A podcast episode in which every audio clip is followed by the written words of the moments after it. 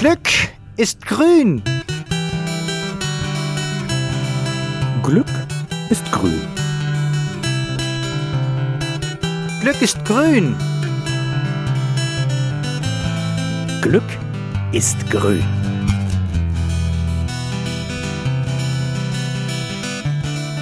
Grünes Glück, der Podcast von der Umweltstation Hämmerleinsmühle.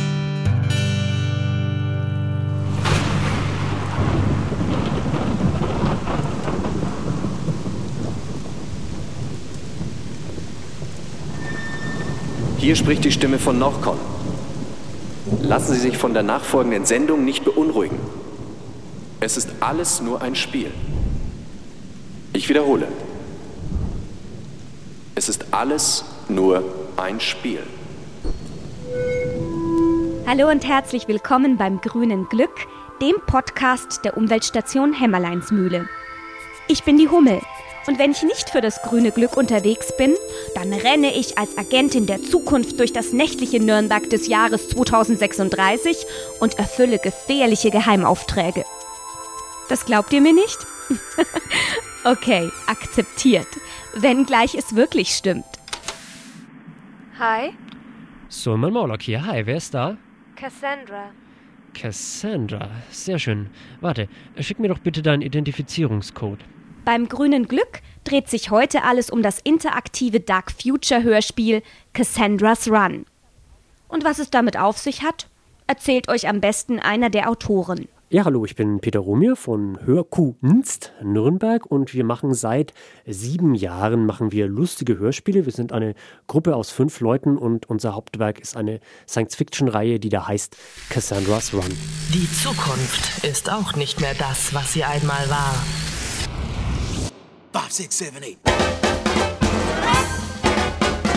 Hier spricht die Stimme von Norcon. Der gemütliche Abend ist jetzt erstmal aufgeschoben. Cassandra's Run ist zurück. Stell mir eine sichere Verbindung her zu Cassandra. Bestätigt. Verbindung zu Runnerin Cassandra wird hergestellt. Wer sich für die Geschichte interessiert, kein Problem, ihr könnt sie hören, komplett und umsonst auf unserer Webseite www.cassandrasrun.de www.cassandrasrun.de Cassandra mit C und 2S. Da gibt's vier komplette Hörspiele zum Download und viel schönes Bonusmaterial rund um die Serie und ihre Sprecher. Ein interaktives Hörspiel. Hörspiel ist bekanntlich Kino im Kopf. Und um die Bilder in die Köpfe zu kriegen, braucht es, neben einer spannenden Geschichte, natürlich vor allem ein schickes Sounddesign, das die Figuren und mit ihnen die Zuhörer in die gewünschte Welt und das gewünschte Setting katapultiert. Doch das ist gar nicht immer so einfach.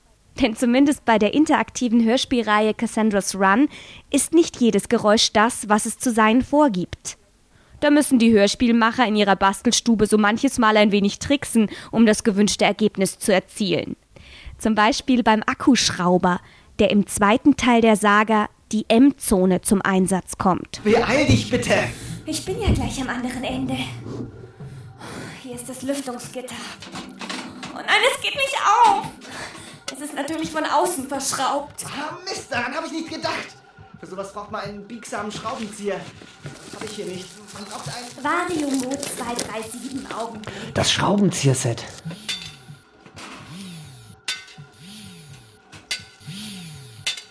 Geschafft. Wir haben erstmal natürlich das naheliegendste getan und Akkuschrauber aufgenommen, weil wir uns gedacht haben, naja, das ist ja das, was es ist, da wird es auch so klingen, wie es ist, aber tat es überhaupt nicht nullo, äh, sondern klang sehr. Es ist, ein echter Akkuschrauber klingt ungefähr. Und was wir wollten, war mehr so ein also mehr so ein, ein wirklich interessantes technisches Geräusch. Und äh, da sind wir dann bei den Akkuschraubern nicht fündig geworden. Wir haben dann elektrische Zahnbürste ausprobiert, das kam sehr nah hin, sind dann aber letztendlich hängen geblieben bei äh, Kaffeeschäumer. Das ist so ein kleines Gerät, wo du eigentlich deine Sahne irgendwie schlagen kannst oder so im Kaffee. Das war dann unser Zukunftsakkuschrauber. Ähm, Im selben Teil hatten wir auch das mit dem Unterwasser. Da hatten wir wirklich das Mikro unter Wasser gehalten, damit es korrekt nach Unterwasser klang und haben dann den Blindentest gemacht mit Blinden. Was ist das? Und die haben gesagt, ja, eindeutig Kaffeemaschine. Und dann haben wir halt aus dem Soundarchiv alle möglichen Blups und Plops noch reingetan und Meereswellen und so, um ganz normales Pegnitzwasser zu simulieren, weil das Pegnitzwasser nicht danach klang. Es ist also oft so, das Echte klingt leider nicht so, wie du es gewohnt bist. Vielleicht, weil du es eben aus Filmen inzwischen gewohnt bist, dass alles ganz fantastisch riesig aufgeblasen klingt.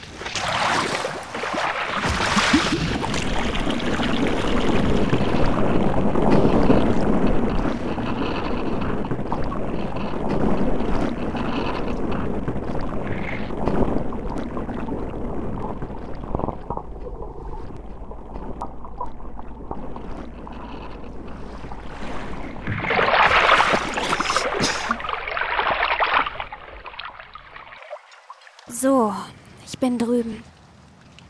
Hier ist alles ruhig. Verdächtig ruhig. In Session X, dem dritten Teil von Cassandra's Run, fahre ich mit dem A-Zug zur Villa Leon, wo ich meinen ominösen Auftraggeber treffen soll. Und auch dieser A-Zug ist nicht wirklich ein Zug. Der A-Zug ist so eine Art äh, Straßenbahn oder U-Bahn der Zukunft und er klingt natürlich eben wie eine Zukunfts-U-Bahn, so klingt, so wie klingt die. Äh, wenn du die normale U-Bahn aufnimmst, ist langweilig äh, oder die S-Bahn, weil äh, das ist ja das, was wir heute haben. Wir wollen ja eine U-Bahn der Zukunft und Jetzt ist aber bei Cassandra's Run so, dass die Dinge nicht wirklich nach Zukunft klingen, sondern immer so ein bisschen retro, so ein bisschen angestaubt und klapprig gerne. So eine abgefuckte Zukunft ist das. Und deswegen sind wir dann in den Norikus gegangen. Da gibt es nämlich einen großen Lastenaufzug, der hat schwere Türen und keucht auch ganz schön, wenn er sich hinaufschleppt. Und dieses Geräusch haben wir dann als A-Zug verwendet. Und es klingt in der Schleife, also immer wieder hintereinander abgespielt, auch ziemlich gut nach Zug.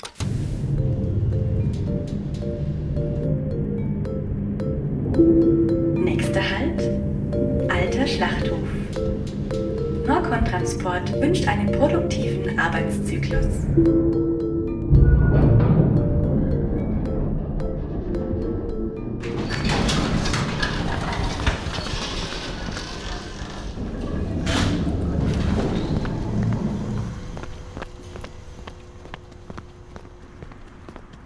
Cassandra? Ich bin gerade an der Villa angekommen. Super. Lustig ist auch die Entstehungsgeschichte der Seilpistole, die ich auf meinen nächtlichen Abenteuern immer wieder mit dabei habe. Was anderes, Sul. Ich habe echt zu viel Ausrüstung dabei. Als du vorhin durchgeklingelt hast, da habe ich schnell alles zusammengerafft, was irgendwie nützlich sein könnte und bin los. Für einen längeren Einsatz ist mein Rucksack jetzt aber definitiv zu schwer. Ich muss was dalassen. Also natürlich nichts von meiner Standardausrüstung. Schusswaffe, Granaten, Nachtsichtbrille. Also das muss schon alles mit.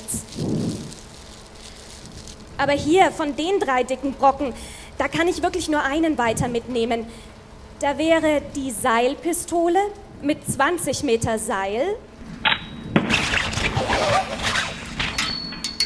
Jetzt ist es natürlich im Gegensatz zu Akkuschrauber nichts, was man wirklich daheim hat, so eine Pistole, die ein Seil rausschießt. Aber dann haben wir herausgefunden, dass wir mit einem ganz handelsüblichen, handelsüblichen Rucksack, ich habe das hier mal zur Demonstration, kann man nicht nur tolle Kruschgeräusche machen, wenn Cassandra wieder was sucht, sondern man kann auch toll, wenn man so einfach mit den Fingerspitzen, mit den Nägeln auf dem Rucksack entlangfährt, klingt das ein bisschen so wie rausschießendes Seil. Na, das war jetzt nur Demo, aber wenn man das im richtigen Tempo macht, dann Seilpistole.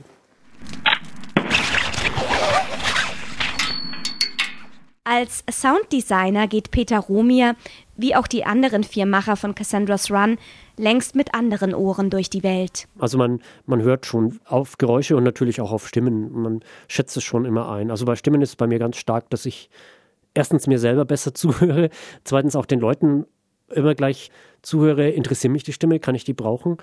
Und natürlich auch die Geräusche. Also das frappierendste Beispiel war wirklich im Wald, wo wir irgendwie versucht haben, Wald aufzunehmen, weil du ja wirklich immer dieses irgendwie so, so ein Ultrawald im Kopf hast. Aber im Wald, es ist einfach still im Wald. Es ist wirklich, dir fallen halt Dinge auf, wenn du, wenn du versuchst, sie zu hören und sie dann mit einem Mikro aufzunehmen. Ja, es ändert schon was, ja. Also, die Ohren gespitzt, wenn ihr durch die Welt schreitet. Denn nichts ist so, wie es klingt. Zumindest manchmal. Die Augen können dich täuschen, traue ihnen nicht. Bis zum nächsten Mal. Bleibt grün, bleibt glücklich.